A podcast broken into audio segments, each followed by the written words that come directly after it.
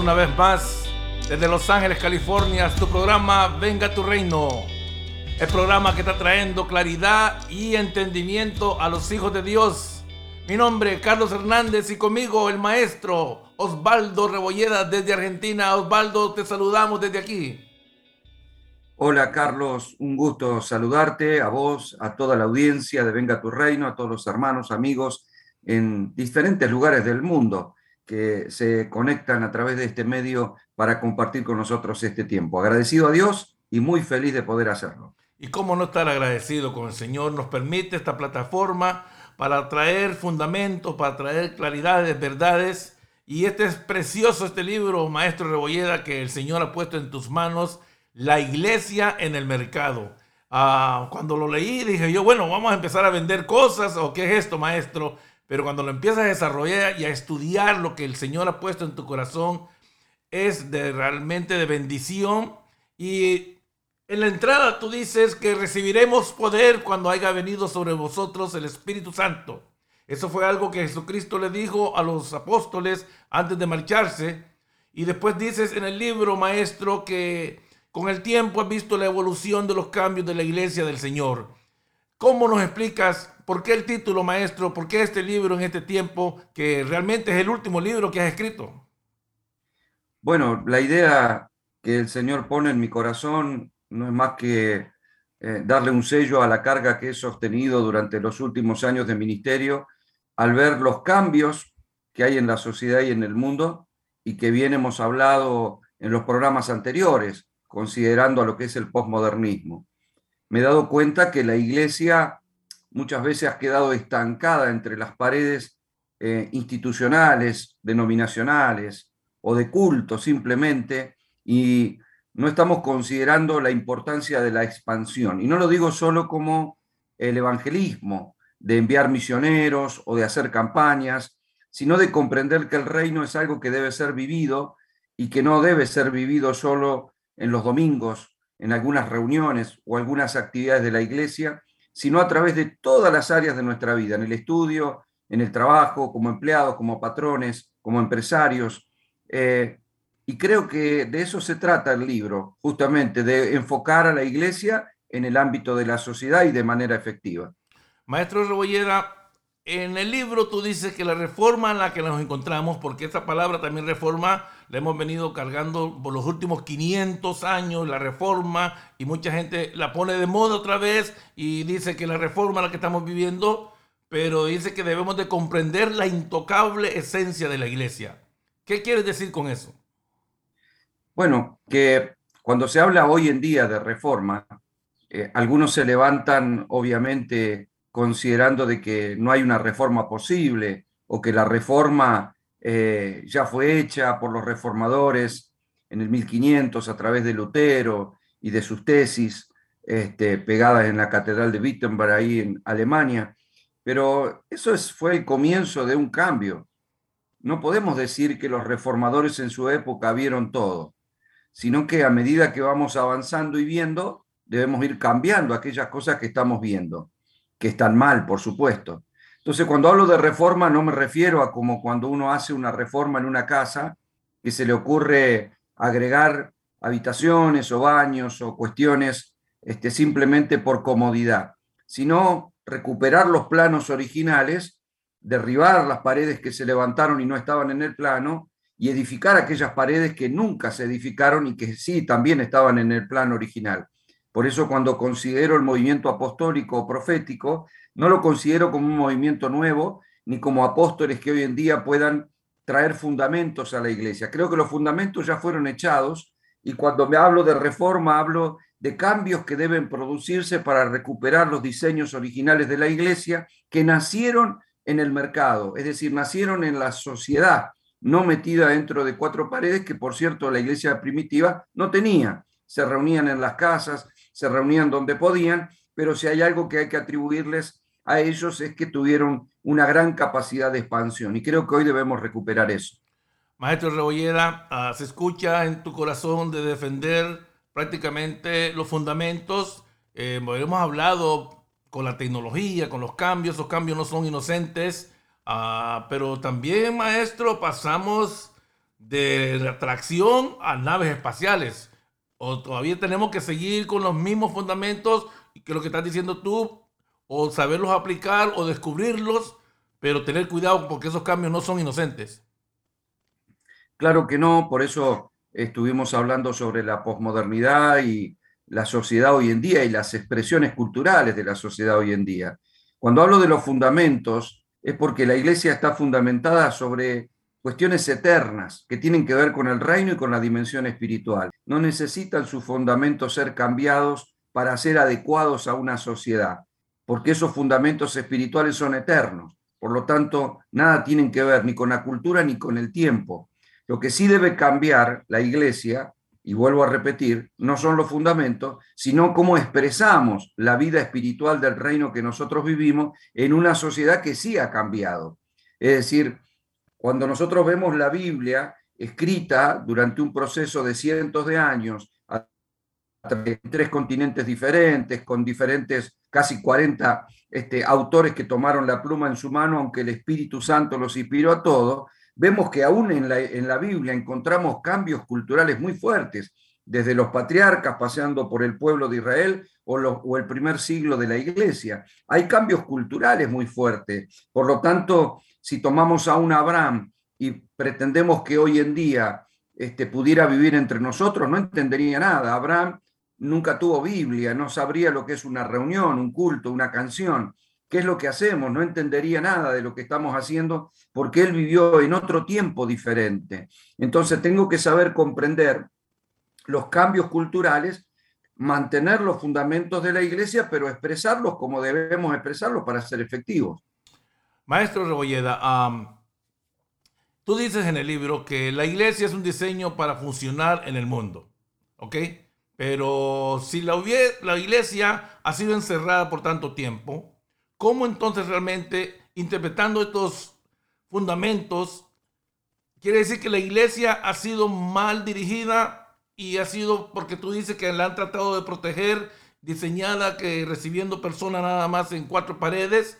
Pero realmente no es por ahí. Parece que lo que tú quieres decir con el título, la iglesia en el mercado. Bueno, yo creo primero y fundamental este, darnos cuenta de que la iglesia, la cabeza de la iglesia es Cristo, y Cristo nunca perdió el gobierno de la iglesia. Por lo tanto, creo que no, no es que fue mal liderada, creo que Dios preservó a la iglesia en tiempos difíciles. No olvidemos que transitamos tiempos de religiosidad, transitamos el oscurantismo, transitamos las inquisiciones, transitamos tiempos difíciles históricamente hablando estos, estos últimos dos mil años desde que la iglesia este, fue creada ahí en el nuevo pacto.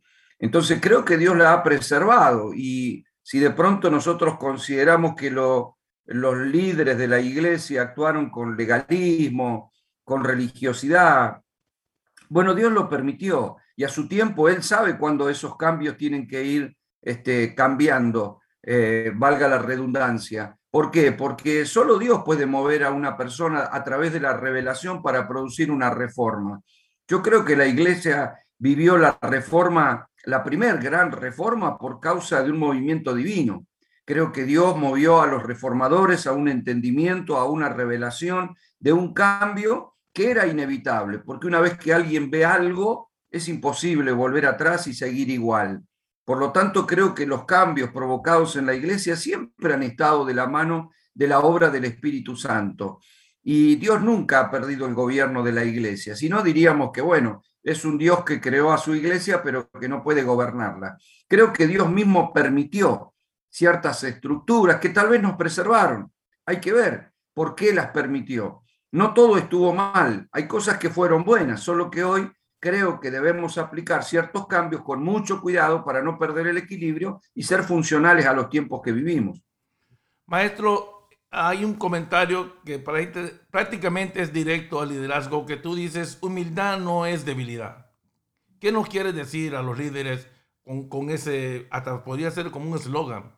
Humildad no es debilidad.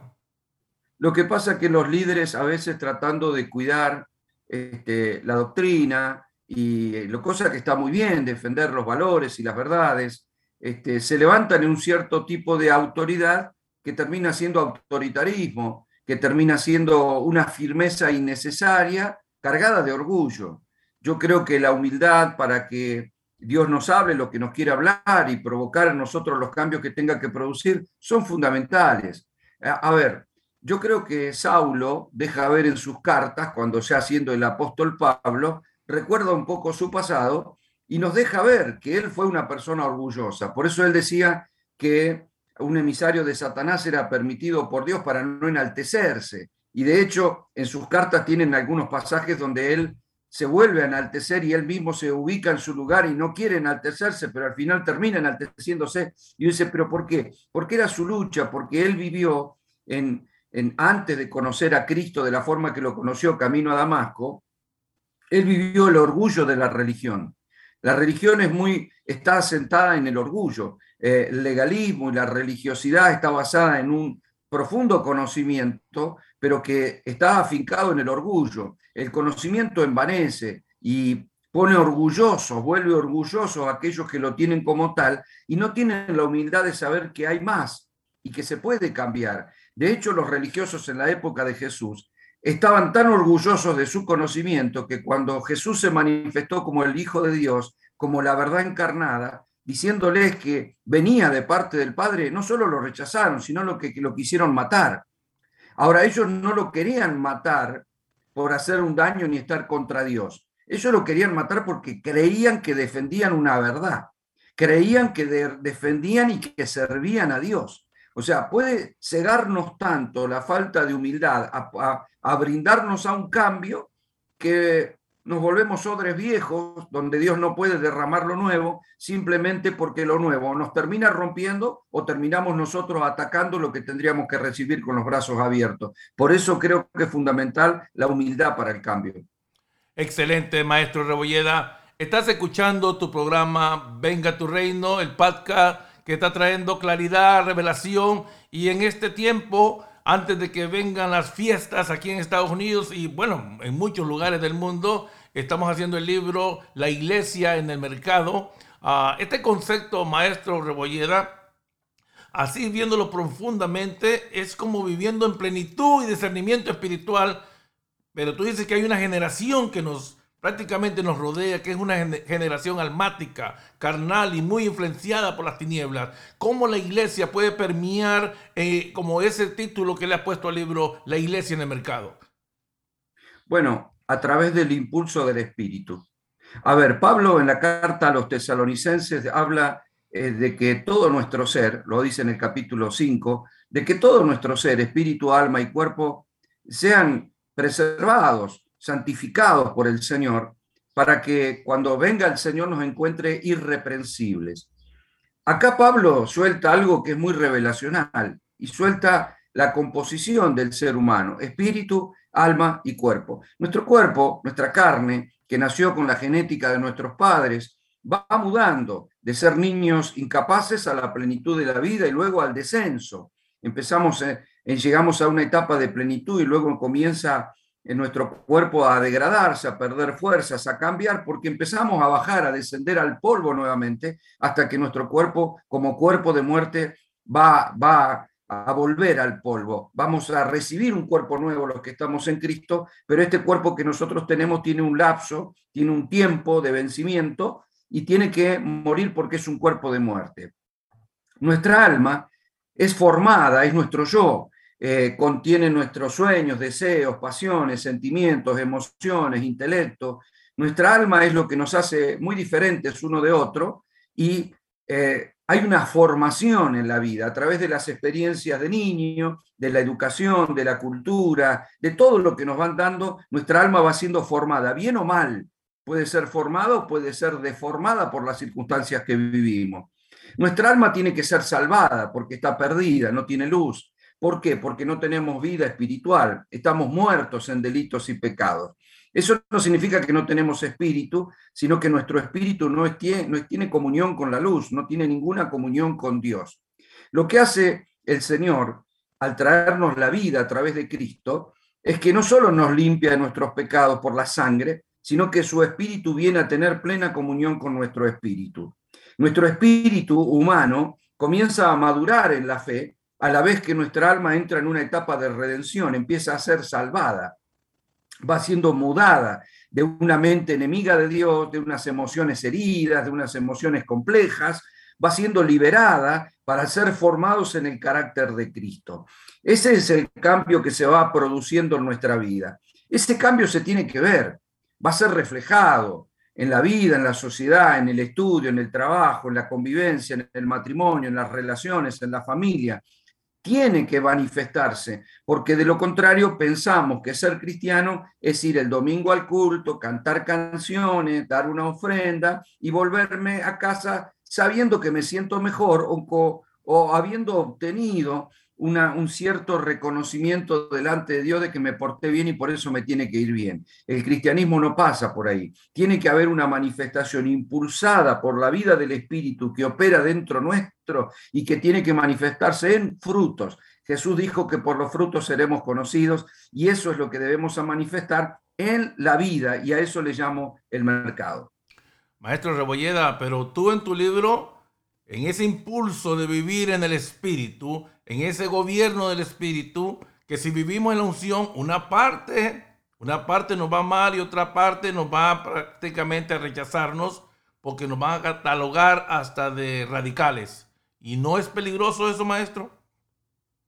No, no es peligroso porque lo, le pasó a Jesús y dijo que nos pasaría a nosotros. Él le dijo a los discípulos, yo los mando como ovejas en medio de lobos. Eso implica que va a haber una hostilidad en un mundo que va una manera la unción y la bondad de vivir en Cristo, como también va a, va a producir el rechazo de una unción que rompe yugo y que molesta a las tinieblas. El mundo entero está bajo el maligno. Cuando una persona viene siendo hijo de la luz, manifestando la luz, a muchos les va a molestar y para otros va a ser de gran bendición. Ese contraste es muy fuerte y eso le pasó a Cristo, nos pasará a nosotros también. Sí, maestro, cuando digo peligroso, en ese contraste, porque también podemos venir y juzgar a la gente y ser muy como legalistas, por eso es que estaba tratando de decir peligroso en ese aspecto, porque la gente uh, se ha sentido rechazada, porque mucha gente eh, en un tiempo, más bien, en vez de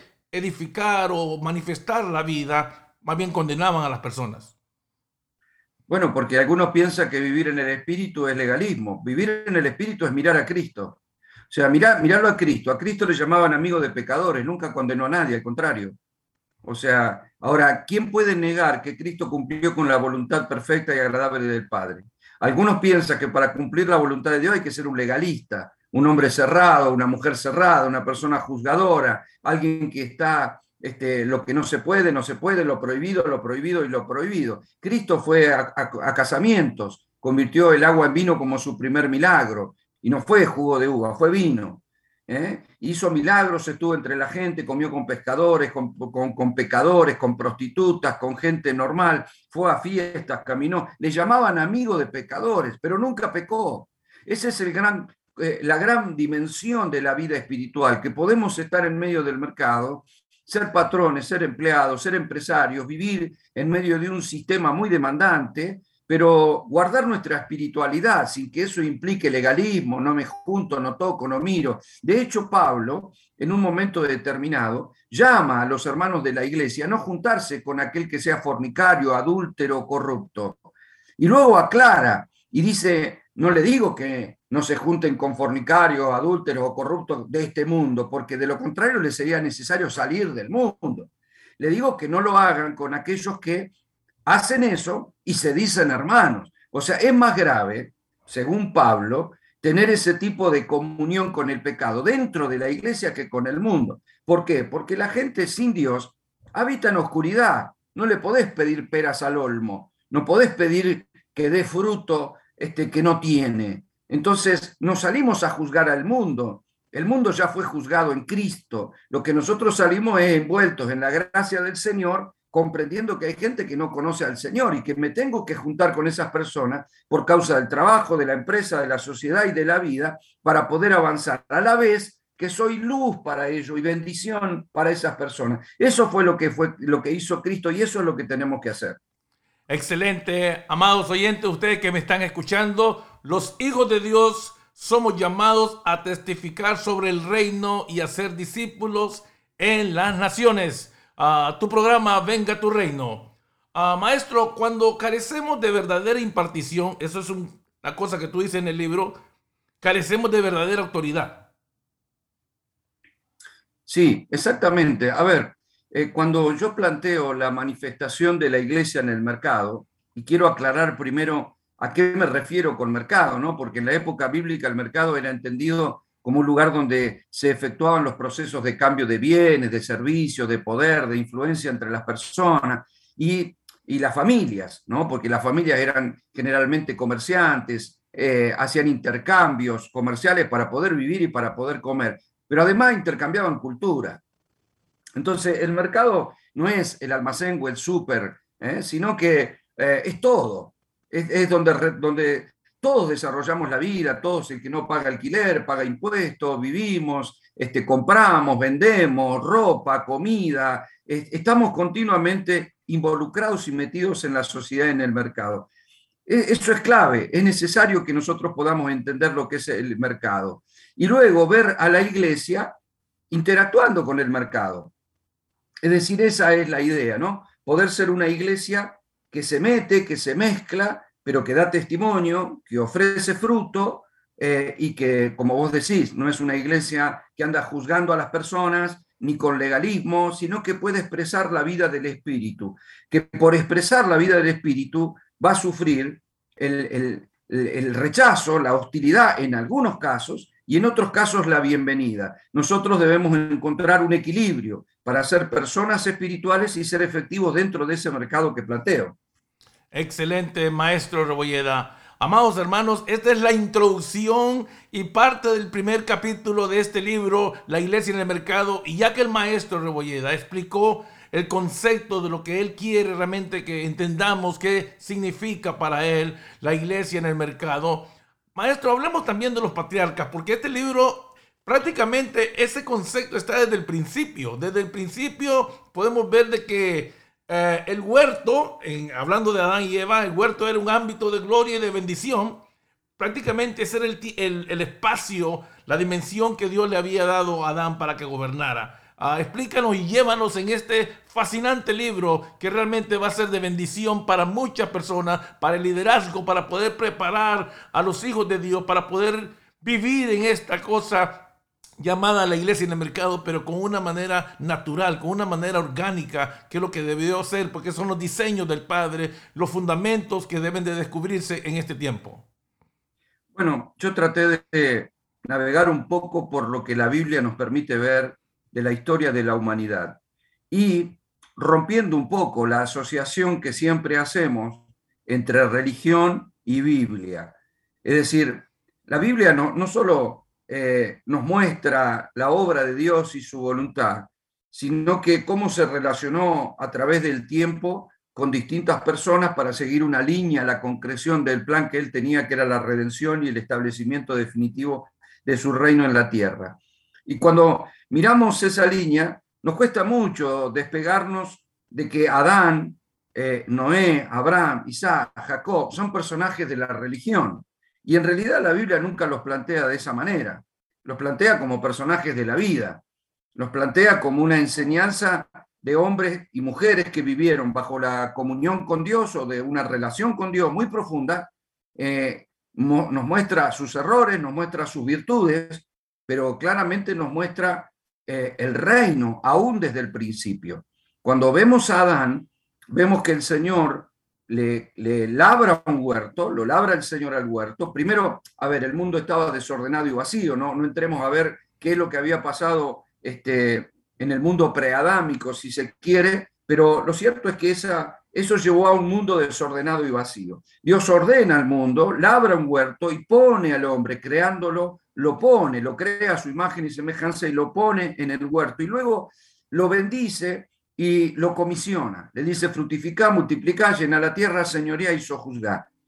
Llenar la tierra, señoría y sojuzgar, implica no huerto, sino tierra. No le estaba diciendo Dios que era capacitado y que había sido este, lleno de grandes virtudes, dones, talentos y capacidades para trabajar en el huerto. No, él tenía que labrar el huerto, pero la idea era la expansión. O sea, Dios le dio, a ver, el mundo estaba ordenado, es cierto, pero era un mundo que venía de un caos, venía de un desorden, venía de tiniebla. El Señor, cuando labra el huerto, lo pone dentro del Edén. El Edén y el huerto no son lo mismo. Hay gente que confunde eso. El Edén era un ámbito de gobierno de Dios, pero el huerto estaba dentro de ese ámbito y lo que Dios establece es que haya una expansión de ese territorio. Cuando nosotros miramos el Edén, cómo era, lo vemos que tenía ríos, piedras preciosas, árboles deliciosos, tenía todo lo que era riqueza, abundancia, bienestar, no había un clima adverso, no había animales salvajes o fieras del campo que pudieran atentar contra el ser humano, no había nada que no fuera malo, de hecho no había tormentas, no llovía, el clima era agradable, no encontramos un Adán sufriendo el frío, ni el ataque de las bestias, ni la influencia de la sociedad.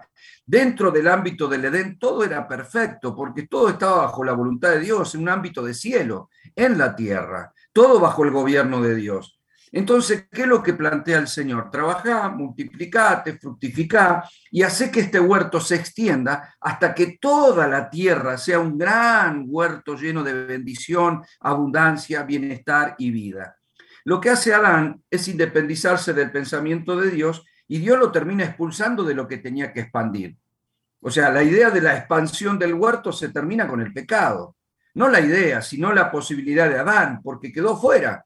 Entonces Adán empezó a trabajar en el campo y trabajaba mucho y producía poco porque empezó la hostilidad de la tierra que se rebeló contra un hombre que había sido apartado del gobierno divino. Y a partir de ahí nosotros encontramos que el objetivo de Dios es mundo.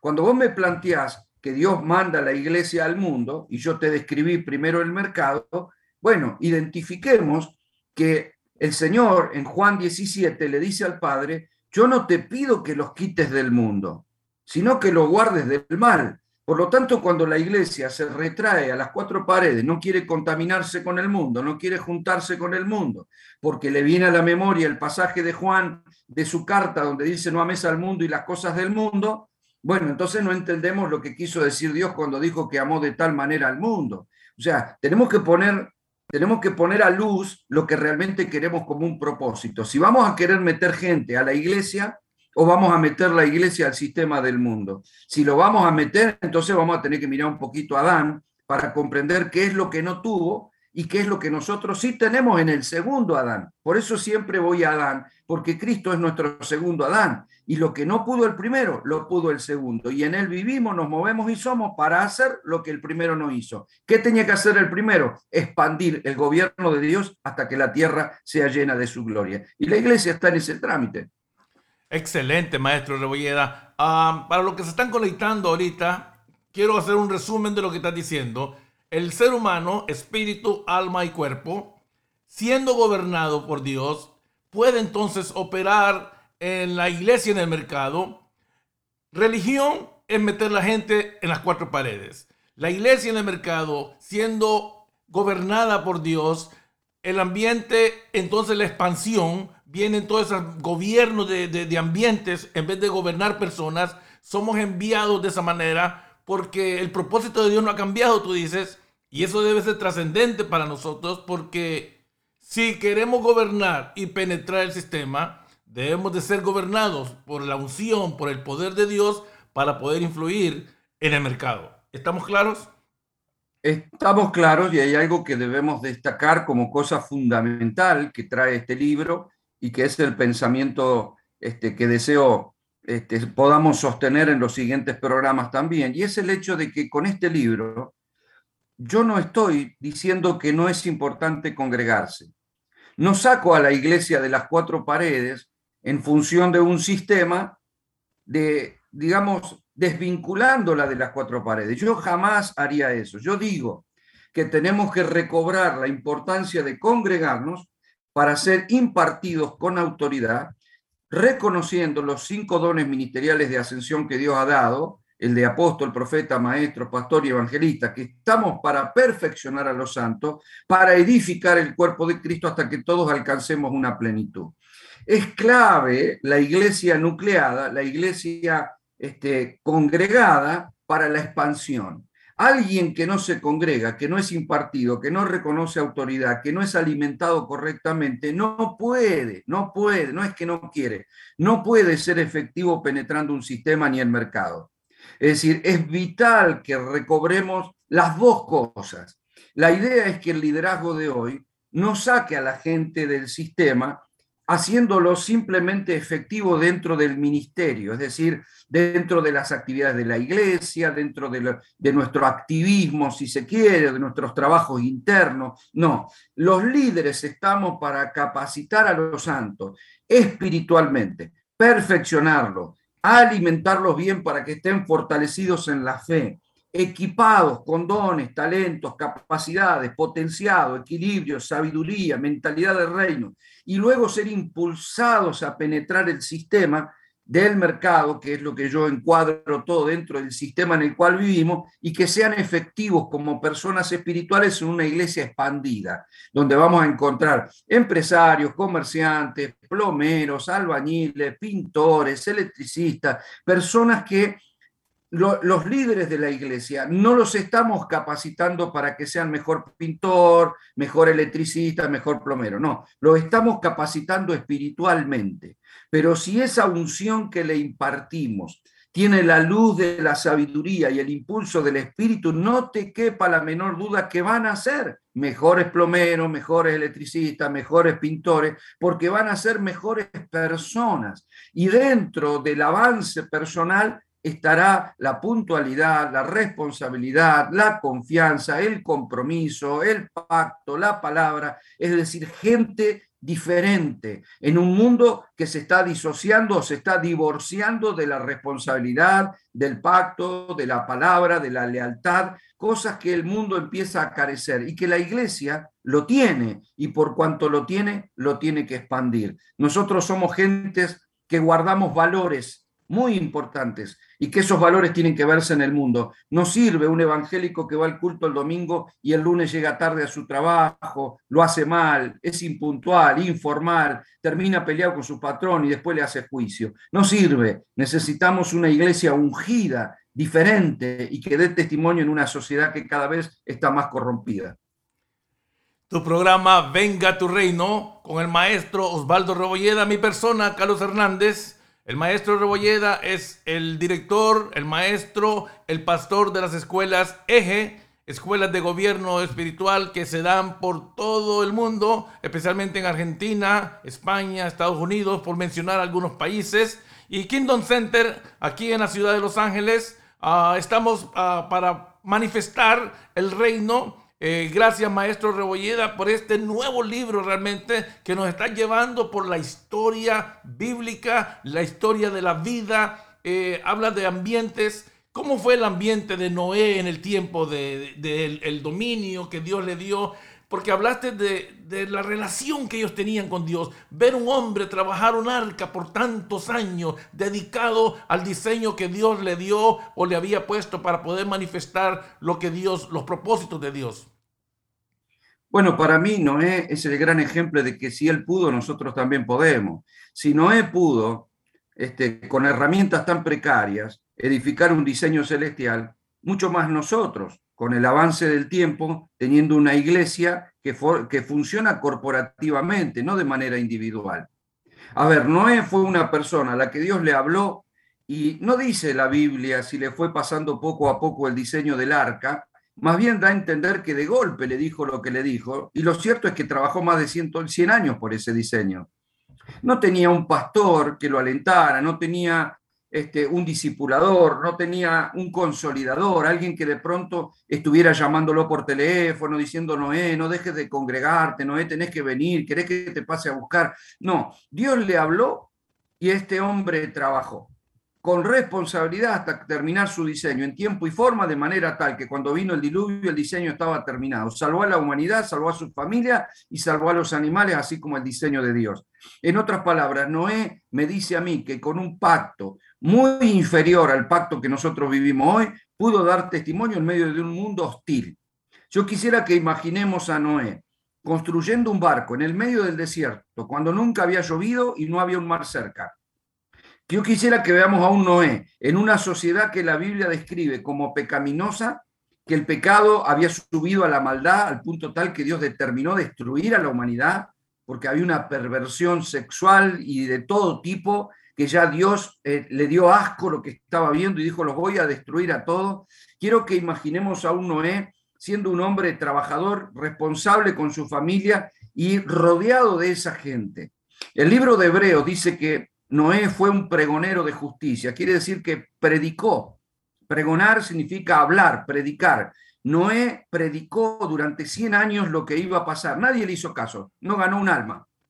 Nadie le hizo caso, nadie se convirtió, pero él pregonó la justicia. Él dijo, va a llover, va a llover, va a llover, porque el Señor y porque el Señor y dio su voz, terminó su diseño, sufrió la hostilidad y terminó siendo cierto lo que él dijo. Es decir, si Noé, siendo un hombre que parece débil, solo, desamparado con su familia, en medio de un mundo hostil, ese sí que estaba rodeado de lobos, y aún así pudo edificar y pudo hacer obediente y pudo terminar a tiempo y pudo hacer lo que pudo hacer con una generación hostil al borde de querer Dios destruirla.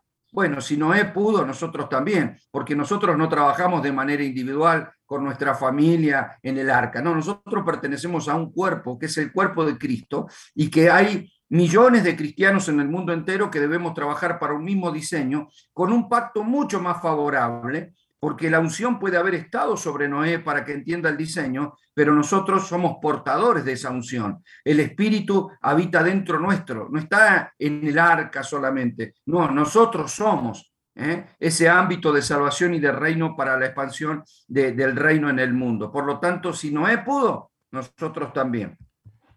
Entonces no solo era la dimensión del arca, siempre fue la tierra. El diseño no ha cambiado no ha cambiado. De hecho, cuando el Señor salva al hombre este, y, el arca se posa en el Ararat, Noé vuelve a levantar un altar de holocausto, de sacrificio a Dios, y Dios le vuelve a decir lo mismo que le dijo a Adán, le dijo fructifica, multiplica y llena la tierra. Hay algo que no le dijo, y no es que Dios se olvidó, Dios le dijo, eh, no le dijo, mejor dicho, tuvo por ausente las palabras señoría y sojuzgar. Es decir, algo había cambiado. Y es el hecho de que Satanás le quitó el poder a Adán, el poder de gobierno. Por eso un hombre de naturaleza caída está bajo el gobierno de Satanás y por eso el mundo está bajo el maligno. Dios no le dijo a Adán todo lo que le había, perdón, a Noé, todo lo que le había dicho a Adán, pero sí le dijo que llenara la tierra, que siga expandiéndose, porque ese, eso que perdió Adán no lo, no lo podía recuperar Noé, pero lo recuperó Cristo. Es decir, Noé no podía recuperar la capacidad de señorear y sojuzgar. No, eso lo perdió Adán, pero Cristo lo recuperó. Hoy la iglesia sigue el mismo plan de expansión, agregándole el recupero de las verdades eternas en Cristo Jesús que nos permite señorear y sojuzgar en el mundo espiritual. Por eso nosotros no estamos bajo el poder del maligno. El maligno está bajo la naturaleza del hombre caído, pero no nosotros que hemos sido levantados en Cristo Jesús y que lo tenemos sometido bajo la autoridad de la iglesia. Es al revés. Nosotros estamos recuperando el poder del Adán, no de Noé. Excelente, maestro Rebolleda. Háblanos también de Abraham, porque él recibe tres promesas de Dios la de la tierra que iba a ser de él en una manera que él iba a conquistar, la promesa de hacer de él una gran nación y la promesa de que la bendición permanecería en él y en su descendencia. Bueno, lo que hace Dios empezar a gestar ese plan que bien le había dicho al hombre, a la serpiente y a Eva este, después de su pecado, que él levantaría una simiente y que de esa simiente habría una confrontación para poder recuperar lo que Adán había perdido. Y entonces Dios empieza a elaborar ese plan en Adán. Noé lo que hace, y hasta los tiempos de Noé, fue preservar a la humanidad. Pero en Abraham comienza a elegir una simiente de la cual saldría nuestro Salvador. En Adán comienza a crear un pueblo que se convertiría en una nación santa. Es decir, en Adán comienza, en, en, Abraham comienza un plan soltado por una palabra y por una promesa que luego termina siendo parte del pacto abrámico que también nos alcanza. Pero lo cierto es que cuando le habla el Señor Abraham, no le habla solo de su casa. Él le dice, vete de tu tierra y de tu parentela a la tierra que te mostraré. Ya de ti una nación grande. Ya no le dijo, te voy a dar un hijo, sino que de tus lomos saldrá una nación. ¿eh? Y luego le plantea que sería bendición, pero que esa bendición se daría sobre todas las familias de la tierra. Una vez más, vemos que Dios no está centrado en una familia, en, una ciudad, sino en una nación. Sigue, sigue el plan de Dios en su mente, sigue siendo el mundo, sigue siendo el planeta, sigue siendo la expansión. De hecho, cuando hacemos un paralelo en el nuevo pacto, así a modo de paréntesis, encontramos que Pablo también plantea en el libro de Romanos que el mundo, la creación, gime esperando la manifestación gloriosa de los hijos de Dios.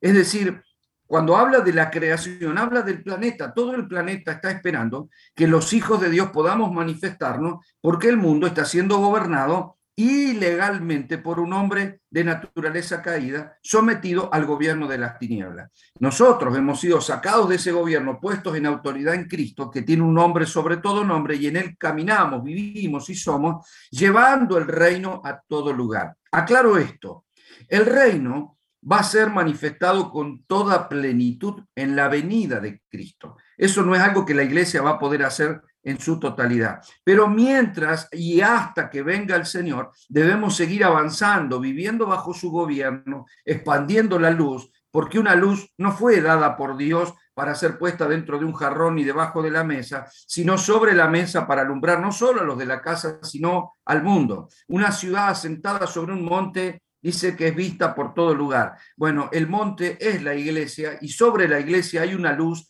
que tiene que verse, como dice Isaías, aunque tinieblas cubren la tierra y oscuridad las naciones, sobre nosotros amanecerá el Señor y sobre nosotros será vista su luz. Esa es la expansión que nosotros necesitamos tener. Siempre lo encontramos en Adán, en Noé, en Abraham, y de ahí en adelante siempre la mentalidad del Señor fue el mundo por completo. Excelente, maestro Rebolleda. Amados oyentes, ah, como dice el maestro Rebolleda, iglesia preciosa, el temor al sistema y al mercado pueden violentar nuestra integridad. Y eso solo producirá pérdida de nosotros. Ah, también tú dices, maestro, que nuestra gestión en el mercado nunca será ajena a nuestra comunión con Dios. Si vamos a meternos en el mercado, si vamos a tratar de impartir esta vida de reino, todo lo que hagamos y hablemos no va a ser tenido como inocente delante de Dios. Claro que no. Eh, a ver, eh, yo hago mención a las posesiones de Abraham, a su desarrollo en la vida, a los viajes que tiene que hacer, porque de pronto, este, cuando el hambre empezó a, avanzar sobre la tierra o sobre el territorio conocido, Abraham trata de refugiarse en Egipto. En Egipto miente diciendo que su mujer no era su mujer, sino su hermana, lo cual era una media verdad, pero terminaba convirtiéndose en, una mentira, y de pronto es librado ¿no? por el Señor de que al final Faraón o, el rey no terminara este, teniendo relaciones con su mujer, pero es expulsado de Egipto. Y ahí nosotros vemos a un Abraham eh, equivocándose, con falta de integridad en lo que hace, tratando de salvarse del hambre en el mundo, después de que Dios le había dado semejante palabra. Esta imperfección de la vida de quien llamamos el Padre de la Fe esta debilidad de mentir ante un sistema, de tenerle miedo al sistema, nos tiene que dejar una enseñanza.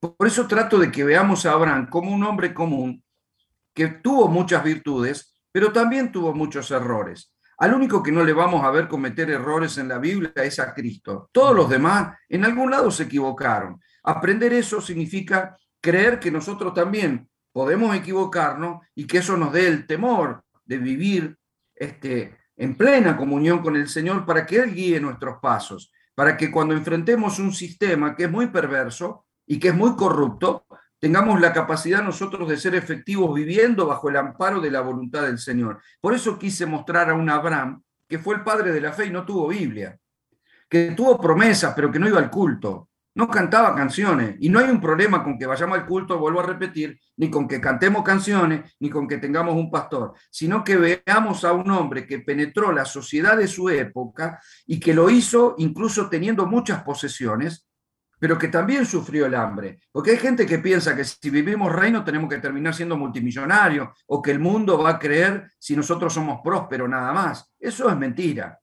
Es decir, todo depende en, qué lugar vivimos, qué posibilidades tenemos, pero hay gente que se va a convertir al Señor tal vez porque sabemos cómo enfrentar la adversidad y no necesariamente porque somos millonarios. Usted puede encontrar un narcotraficante que tiene mucho dinero y no por eso es exitoso. Los exitosos no son los que tienen plata, sino los que viven dentro del marco de la voluntad de Dios. Entonces, si vamos a expresar el reino y cuando me, refiero yo a la iglesia en el mercado, ese título le puede sugerir a algunas personas que voy a hablar de finanzas.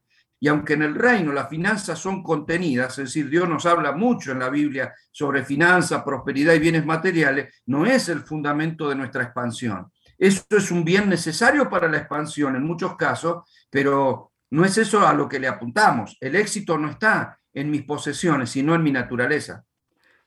El reino no se expande por oportunidad, sino por mandato divino. Maestro, explica un poco más eso porque miramos muchas veces, oh, aquí hay una oportunidad, pero debemos de movernos en la obediencia porque tú dices que la fe funciona en la obediencia, no en los deseos.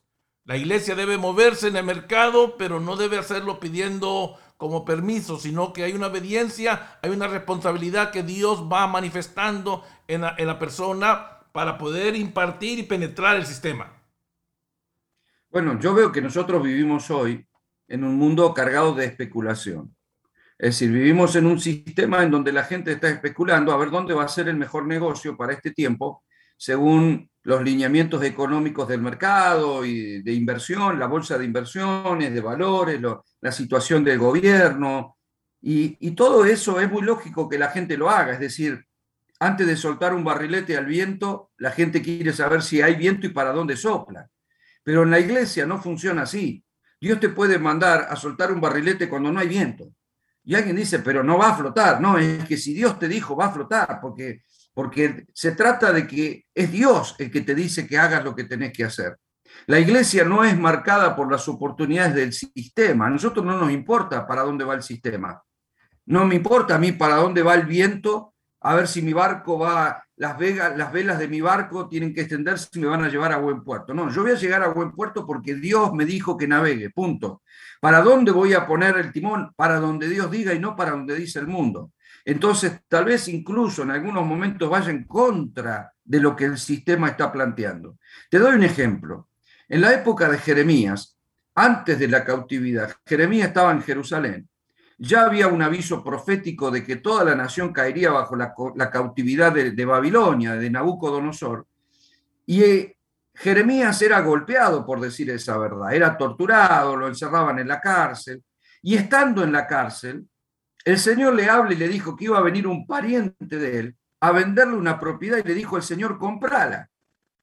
Y Jeremías le plantea, pero Señor, ¿cómo voy a comprar la propiedad si todo el mundo está vendiendo? O sea, están tan a punto de caer bajo la cautividad de, de, de Nabucodonosor, ya todos quieren vender, incluso mi pariente, y yo me voy a poner a comprar. El Señor le dijo, comprala.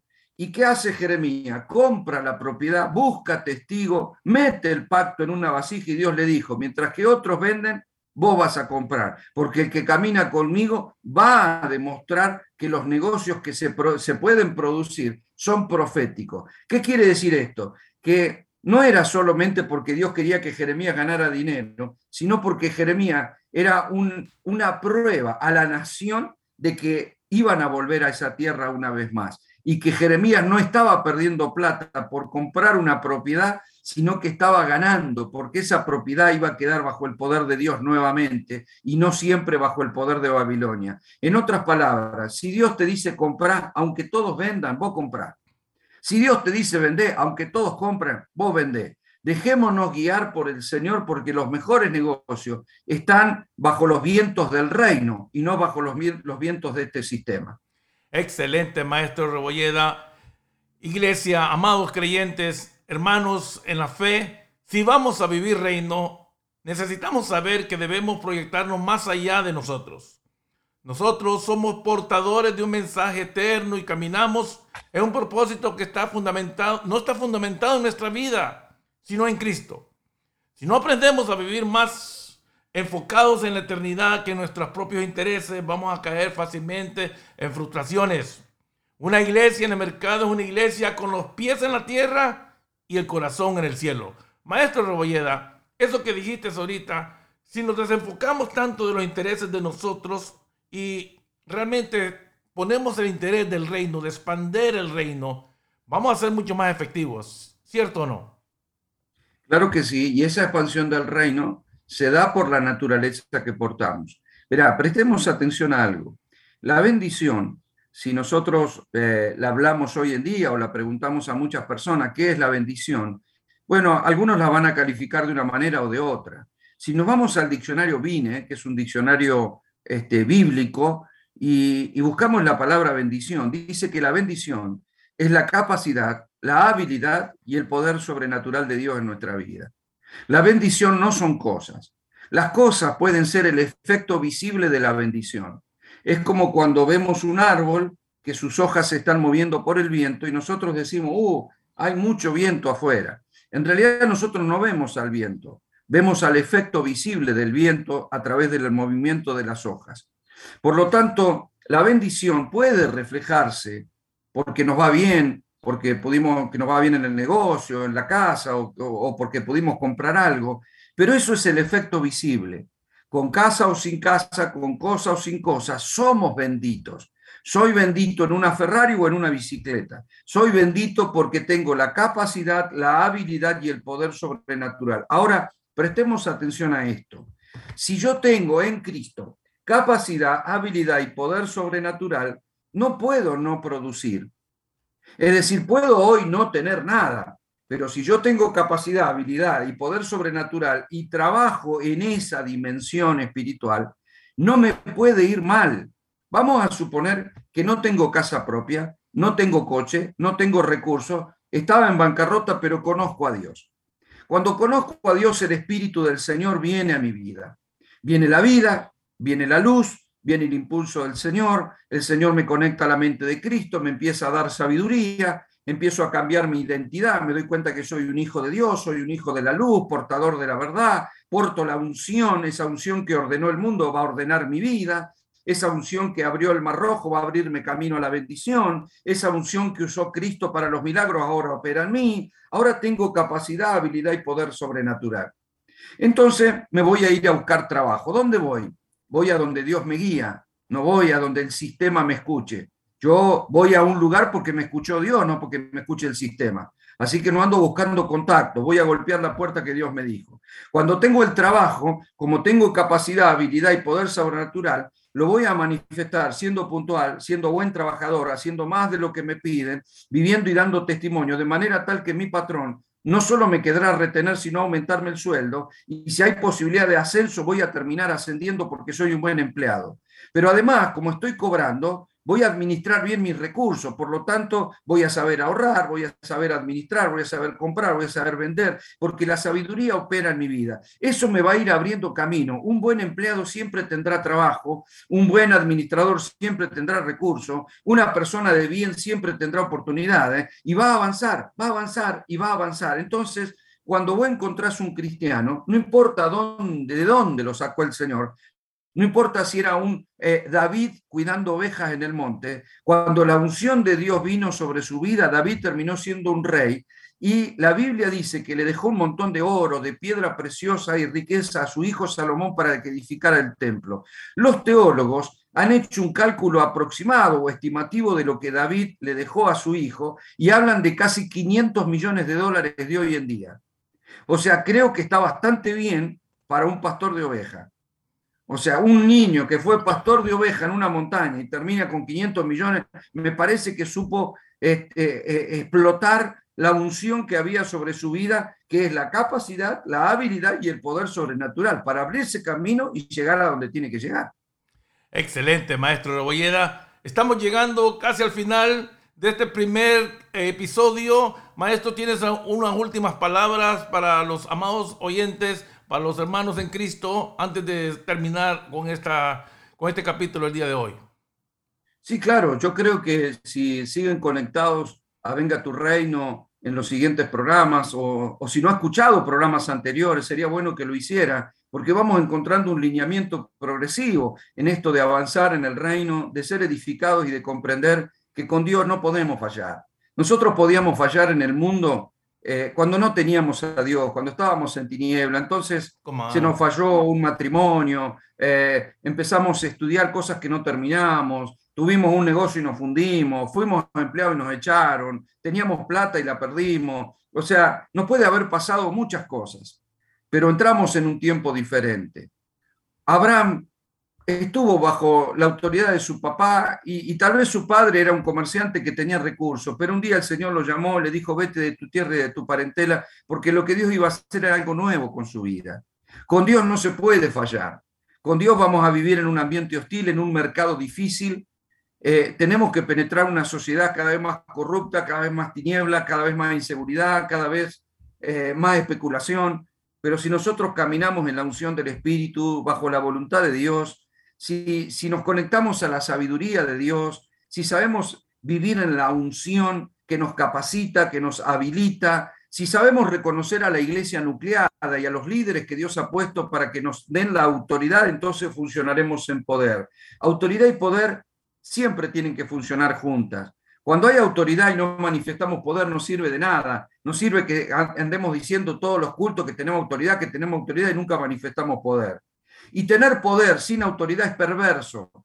O sea, cualquier persona que usa el poder, así sea de un arma de fuego, y no tiene autoridad para hacerlo, es perverso y causará daño. La iglesia debe funcionar en la autoridad, que es la voluntad de Dios, y en el poder, que es la unción que Dios nos ha dado para poder avanzar. Si hacemos eso, y vivimos y lo llevamos al plano de la vida, del negocio, de la empresa, del trabajo, como empleado, como patrón, como padres, como hijos, como hermanos, como amigos, como vecinos, amado, no tenemos otra cosa que que todas las cosas nos ayuden a bien y que nuestra vida será como la luz de la aurora de la mañana, irá en aumento hasta que el día sea perfecto. De eso se trata y creo que ese es el desafío de que una persona en tiniebla puede terminar muy mal y va de arriba hacia abajo, pero una persona en luz, caminando en Cristo, no tiene otra cosa que ir de gloria en gloria, de victoria en victoria, de poder en poder y de triunfo en triunfo. Con Dios nunca se pierde, con Dios siempre se gana. Excelente, maestro Rebolleda. a todos los oyentes, recuerda que bendición no es lo que tenemos, sino lo que somos. La bendición no son cosas, aunque pueden ser parte de su expresión. La bendición es una naturaleza que portamos por vivir en Cristo. Así que gracias a todos por conectarse. El campo es el mundo y la buena semilla son los hijos del reino para poder penetrar este sistema. Bye bye.